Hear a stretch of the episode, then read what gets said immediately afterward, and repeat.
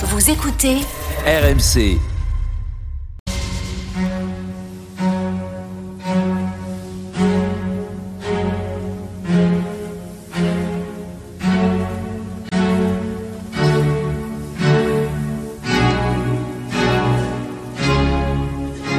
Église d'aujourd'hui, une émission de Régis Burnet.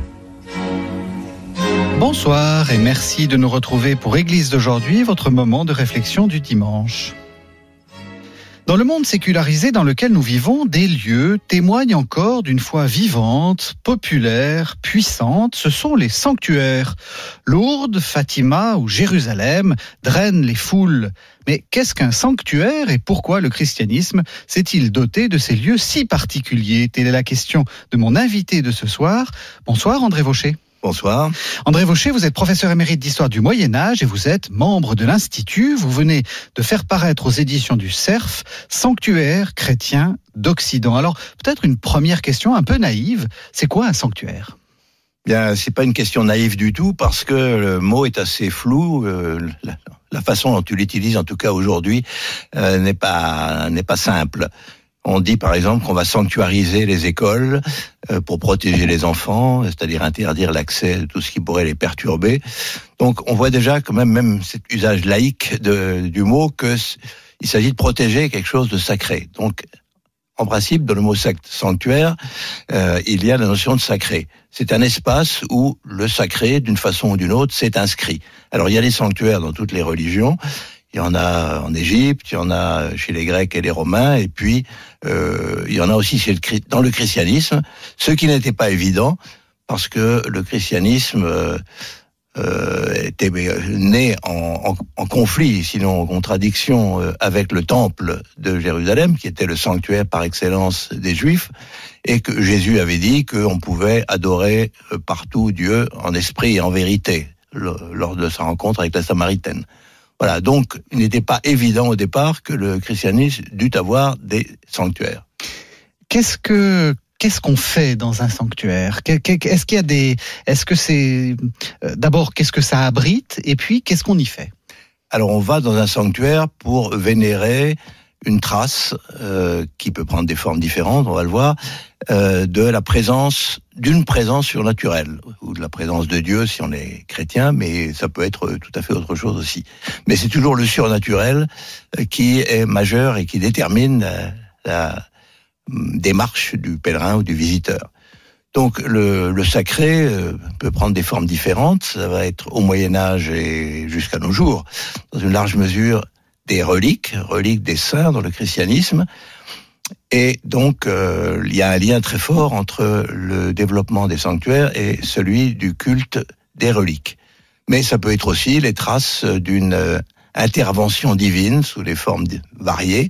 Par exemple, l'apparition d'un ange dans les sanctuaires dédiés à Saint Michel, en particulier dans le grand sanctuaire d'Italie du Sud, Monte Sant'Angelo, dans le Gargano, et surtout, alors en Occident, massivement à partir du XIVe siècle, des sanctuaires liés à des apparitions de la Vierge Marie ou à des manifestations euh, toutes sortes de la Vierge Marie, que ce soit à travers des objets ou à travers des images des images peintes, mais qui, euh, à un certain moment, deviennent miraculeuses et donc sont, sont euh, à l'origine de sanctuaires.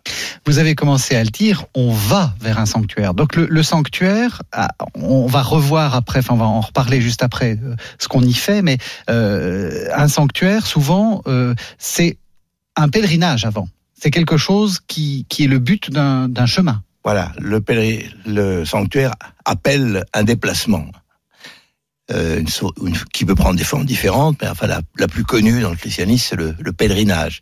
Notons euh, d'emblée que le pèlerinage dans la religion chrétienne n'a jamais été obligatoire. Oui. C'est donc une option volontaire. Contrairement à l'islam. Il y a même eu des époques où on a franchement essayé de décourager les gens, euh, à l'époque carolingienne, mais aussi sous Louis XIV, euh, par exemple, de, de, de bouger, de se déplacer parce que ça faisait désordre.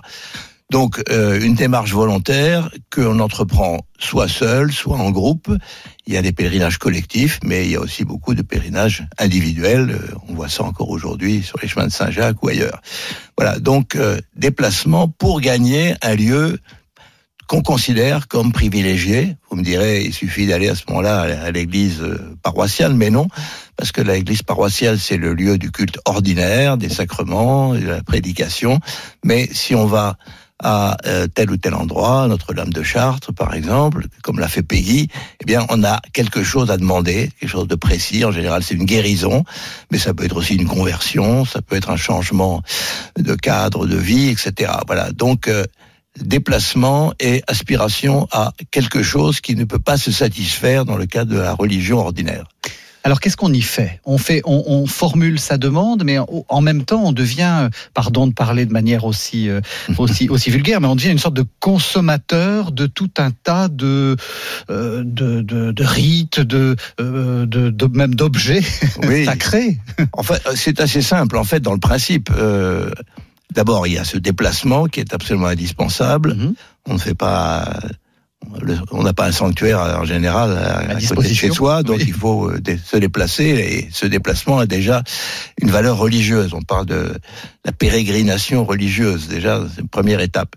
Ensuite, quand on arrive au, sanctuaire, eh bien, euh, en général, on fait un vœu ou on l'a fait avant, mais bon, euh, on fait un vœu, c'est-à-dire qu'on demande une grâce, une faveur euh, particulière à Dieu par l'intermédiaire, soit d'un saint, soit de la Vierge Marie, euh, etc. Voilà. Donc ça c'est la deuxième étape. Ensuite, alors tout dépend du contexte historique. Au Moyen Âge, on faisait des neuvaines, c'est-à-dire qu'on restait souvent huit jours à côté du tombeau du saint, dont on espérait des merveilles, huit jours en prière, en veille, etc. Et au bout de huit jours, on devait repartir guéri. Euh, nous avons beaucoup de témoignages de gens qui repartaient guéris. Évidemment, nous n'avons pas les témoignages de ceux qui, qui n'étaient pas guéris. Donc, on ne peut pas faire de statistiques. Mais en tout cas, euh, la, la, permanence au, au sanctuaire pendant un certain temps était fondamentale. Et euh, ensuite, ça évolue. Vers la fin du Moyen Âge, on se vouera de plus en plus à distance. On dit si tu m'accordes cette grâce, j'irai euh, porter telle offrande sur son tombeau j'irai visiter ton sanctuaire. On dit ça aux saints euh, auxquels on s'adresse. Donc le vœu à ce moment-là devient conditionnel. Euh, c'est euh, uniquement dans l'hypothèse où le miracle adviendrait qu'on se sent obligé de faire la démarche. Et ça, c'est quand même une, sérieuse évolution. Et on va alors faire une offrande offrande qui euh, souvent est une un cierge. Alors ça dépend évidemment des, possibilités financières des personnes, mais euh, même les pauvres euh, apportent toujours un cierge. Les gens plus riches apportent un cierge de la longueur de leur corps, si c'est une maladie dont ils ont été guéris, ou bien un membre, s'ils ont été guéris de la jambe ou du bras, ou bien ils apportent des choses encore plus volumineuses qui vont dans le cas des princes ou des, nobles. Voilà. Donc il faut une offrande. Et une fois qu'on a été guéri, à partir du XIIIe, XIVe siècle, on laisse un ex-voto, c'est encore le cas souvent aujourd'hui. Quand on visite des sanctuaires, on voit toutes sortes de choses accrochées au mur, des béquilles, euh, des, chariots euh, euh, orthopédiques, etc. Enfin, il y a toutes sortes d'ustensiles qui et des bateaux et des bateaux parce qu'il faut pas oublier qu'il y a énormément de miracles maritimes et de sanctuaires maritimes donc les gens qui ont échappé à une tempête, ben, ils, ils viennent, euh, tout l'équipage, en, portant sur leur dos euh, un modèle réduit de leur bateau et ils le déposent euh, dans l'église à côté de l'autel du saint qu'ils ont invoqué ou de la Vierge Marie si c'est la Vierge Marie. Voilà. Donc voilà l'ensemble de la démarche, mais le vœu est absolument indispensable. Ça n'a de sens que si on se place sous la protection exclusive du, du saint et à ce moment-là il y a une sorte de retour euh, qui est euh, qui peut être la guérison. Dans votre livre Sanctuaire chrétien d'Occident euh, au CERF, André Vaucher, vous parlez de la capitalisation du sacré à travers les sanctuaires. Qu'est-ce que qu'est-ce que vous voulez dire par là? Alors capitalisation en ce sens que les sanctuaires se sont multipliés au cours du Moyen Âge. Il y en avait un nombre assez réduit à la fin de l'Antiquité, et puis surtout à partir du 9e, 10e siècle, prolifère un peu partout et parce que le culte des reliques est passé dans les mœurs, non seulement dans le clergé, mais surtout chez les fidèles qui ont compris que les reliques étaient des objets qui leur permettaient d'avoir une, médiation euh, euh, par rapport au surnaturel, à Dieu. Et donc, euh, à ce moment-là, aussi bien l'Église que les États ou les, ou les puissances politiques de l'époque se rendent compte qu'il est bon de contrôler les sanctuaires parce que ces sanctuaires sont précieux, sont très fréquentés et que donc euh, avoir un contrôle sur eux euh, peut être utile. Alors c'est évident euh, dans le cas des ordres religieux, les ordres religieux monastiques d'abord, puis ensuite les ordres mendiants développent des, sanctuaires sur les tombes ou autour des tombes de leurs fondateurs, que ce soit Saint François à Assise ou Saint Dominique à Bologne, etc. Et d'autre part, il y a aussi des, sanctuaires qui naissent du fait que un pouvoir politique a voulu se légitimer. Par exemple, on, fonde, on voit de nombreux, à l'époque moderne surtout, mais déjà à la fin du Moyen Âge, on voit des, seigneurs ou des, rois fonder des, sanctuaires aux frontières de leur royaume, comme s'ils voulaient les, sacraliser, en quelque sorte, les rendre intangibles. Et donc, euh, il y a une récupération politique dans certains cas, euh, mais il y a aussi une récupération sociale par euh, les lignages aristocratiques qui font des cadeaux ou qui participent à la fondation de sanctuaires et qui ensuite sont associés aux bénéfices spirituels qu'on peut en retirer. Merci beaucoup, merci beaucoup André Vaucher. Je rappelle le titre de votre livre, Sanctuaire chrétien d'Occident, c'est paru aux éditions d'Urserf. On se retrouve la semaine prochaine.